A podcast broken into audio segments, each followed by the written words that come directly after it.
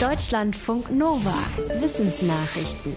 Beim Wetter teilt sich Deutschland an diesem Wochenende in einen kalten Norden und einen warmen Süden.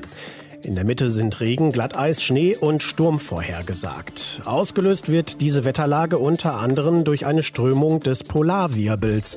Diese kalte Luft wirbelt normalerweise rund um den Nordpol und bewegt sich von dort nicht weg. Der Polarwirbel ist aber in den vergangenen Wochen immer schwächer geworden und hat sich dadurch ausgebeult und sogar zweigeteilt. Dadurch konnte kalte Polarluft ungewöhnlich weit nach Süden vordringen und zum Beispiel im Januar in Spanien außergewöhnlich viel Schnee bringen. Die Ursache für diese Störung ist ein plötzlicher Temperaturanstieg in der Atmosphäre am Nordpol.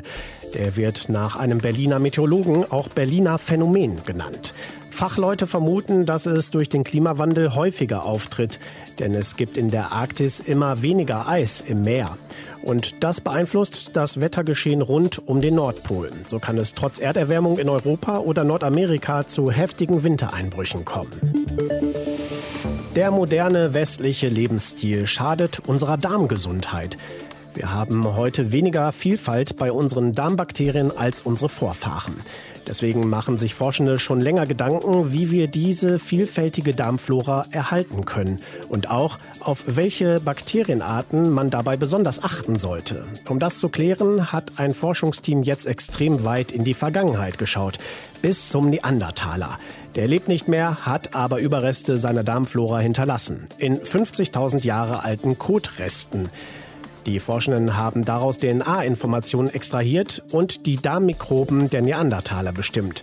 Einige davon sind ganz ähnlich wie beim modernen Homo sapiens. Wahrscheinlich lebten sie also schon im Darm unserer gemeinsamen Vorfahren vor rund 700.000 Jahren. Diese alten Freunde unter den Bakterien könnten für unsere Darmflora besonders wichtig sein. Wale sind in der Regel eher groß und sollten demnach eher leicht zu bestimmen sein. Trotzdem werden auch heute noch neue Walarten entdeckt. So geschehen in Florida. Dort strandete im Januar 2019 ein toter Wal auf einer vorgelagerten Insel. Eine Forscherin hat mit ihrem Team zusammen festgestellt, dass der Wal zu einer eigenen neuen Art gehört. Der Name Reisbrüdewal. Die Art wird bis zu 12 Meter lang und 13 Tonnen schwer. Die Tiere ernähren sich von Kleinstlebewesen, die sie aus dem Meer filtern. Dass es die Wale im Golf von Mexiko gibt, war schon bekannt. Sie waren bislang aber zu einer anderen Walart gezählt worden. Die Forscherin schätzt, dass es von den Reisbrüdewalen nur rund 100 Tiere gibt. Die Art ist damit stark bedroht. Möglicherweise hat der Klimawandel eine Rolle bei der Entstehung des SARS-CoV-2-Virus gespielt. Das klingt vielleicht erstmal seltsam, aber diese These vertreten drei Wissenschaftler in einem Fachartikel. Ihre Argumentationskette geht so. In den letzten 100 Jahren hat sich in der südchinesischen Provinz Yunnan das Klima so verändert, dass sich dort Wälder stärker ausgebreitet haben. Diese Wälder lockten weitere Fledermausarten in die Region.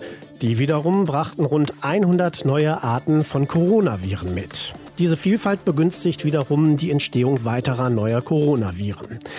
Genetische Untersuchungen weisen darauf hin, dass SARS-CoV-2-Viren ursprünglich zum ersten Mal bei Fledermäusen in der Provinz Yunnan aufgetreten sind. Fachleute vermuten, dass das Virus von Fledermäusen möglicherweise auf Schuppentiere übergesprungen ist, die dann später auf einem Wildtiermarkt in der Stadt Wuhan gehandelt wurden, wo sich wohl erstmals Menschen mit SARS-CoV-2 infizierten. Für viele Paare leidet das Sexleben in der Corona-Pandemie nicht. Im Gegenteil. Das sagen zumindest mehrere Fachleute, die die Nachrichtenagentur dpa befragt hat. Der Psychotherapeut Wolfgang Krüger meint, dass der Wunsch nach Sex in Krisenzeiten größer wird, weil Liebe und Sexualität eine Möglichkeit sind, ein Gefühl von Sicherheit zu bekommen. Das lasse sich auch beim Kaufverhalten beobachten. In der Lockdown-Zeit sei nicht nur Klopapier ein Verkaufsrenner, sondern auch Kondome und Sexspielzeug. Das bestätigt auch der Erotik-Versandhandel. Auch Befragungen zeigen, dass Corona Beziehungen nicht schaden muss. Mehr als die Hälfte der Befragten einer Studie der Hochschule Merseburg sagten, dass sich ihre partnerschaftliche Situation nicht verschlechtert hat.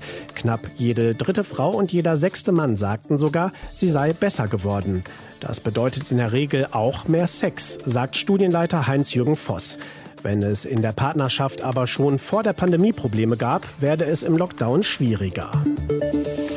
Schiffsmotoren, Sonarortung oder Ölförderplattformen.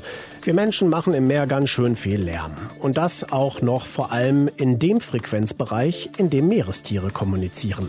Ein Forschungsteam hat sich das Problem für das Fachjournal Science genauer angeschaut und mehr als 500 Studien seit den 70er Jahren ausgewertet.